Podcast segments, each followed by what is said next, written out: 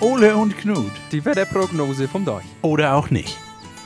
Moin, Ole. Jo, moin, Knut. Du, ich hoffe so, dass das heute nicht regnet. Du meinst hier wegen Siebenschläfertag oder Ja. was? Ja, glaubst du an sowas? Ja, total. Ich meine, ich mein, das haben wir doch in den letzten Jahren bei uns zu Hause immer gesehen, oben im Norden, nicht? Wenn das geregnet hat auf Siebenschläfer, dann regnet das sieben Wochen durch. Und am Ende, da stehen die Schafe, stehen die knietief im Deich. Ja, gut, also erstmal ist knietief bei Schafen jetzt auch gar nicht so viel Wasser, ne? Und andersrum glaube ich auch, dass du ein bisschen verwechselt, weil hier unten regnet das nicht Juli, August durch. Du, das ist immer noch ein bisschen warmer. Na, ich weiß das nicht, du. Ich hab da, ich hab da richtig Angst vor, weil was, was will ich denn mit meinen Schafen hier machen, wenn hier die Dreisam über die Ufer kommt, nicht?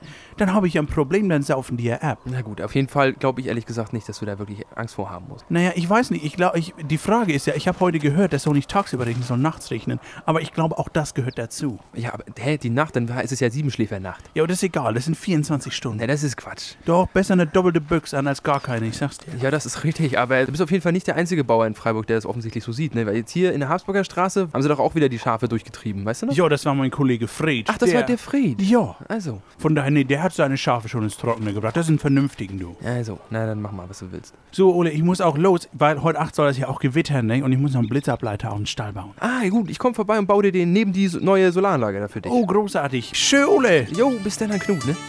Ole und Knut. Die Wetterprognose vom Deich. Oder auch nicht.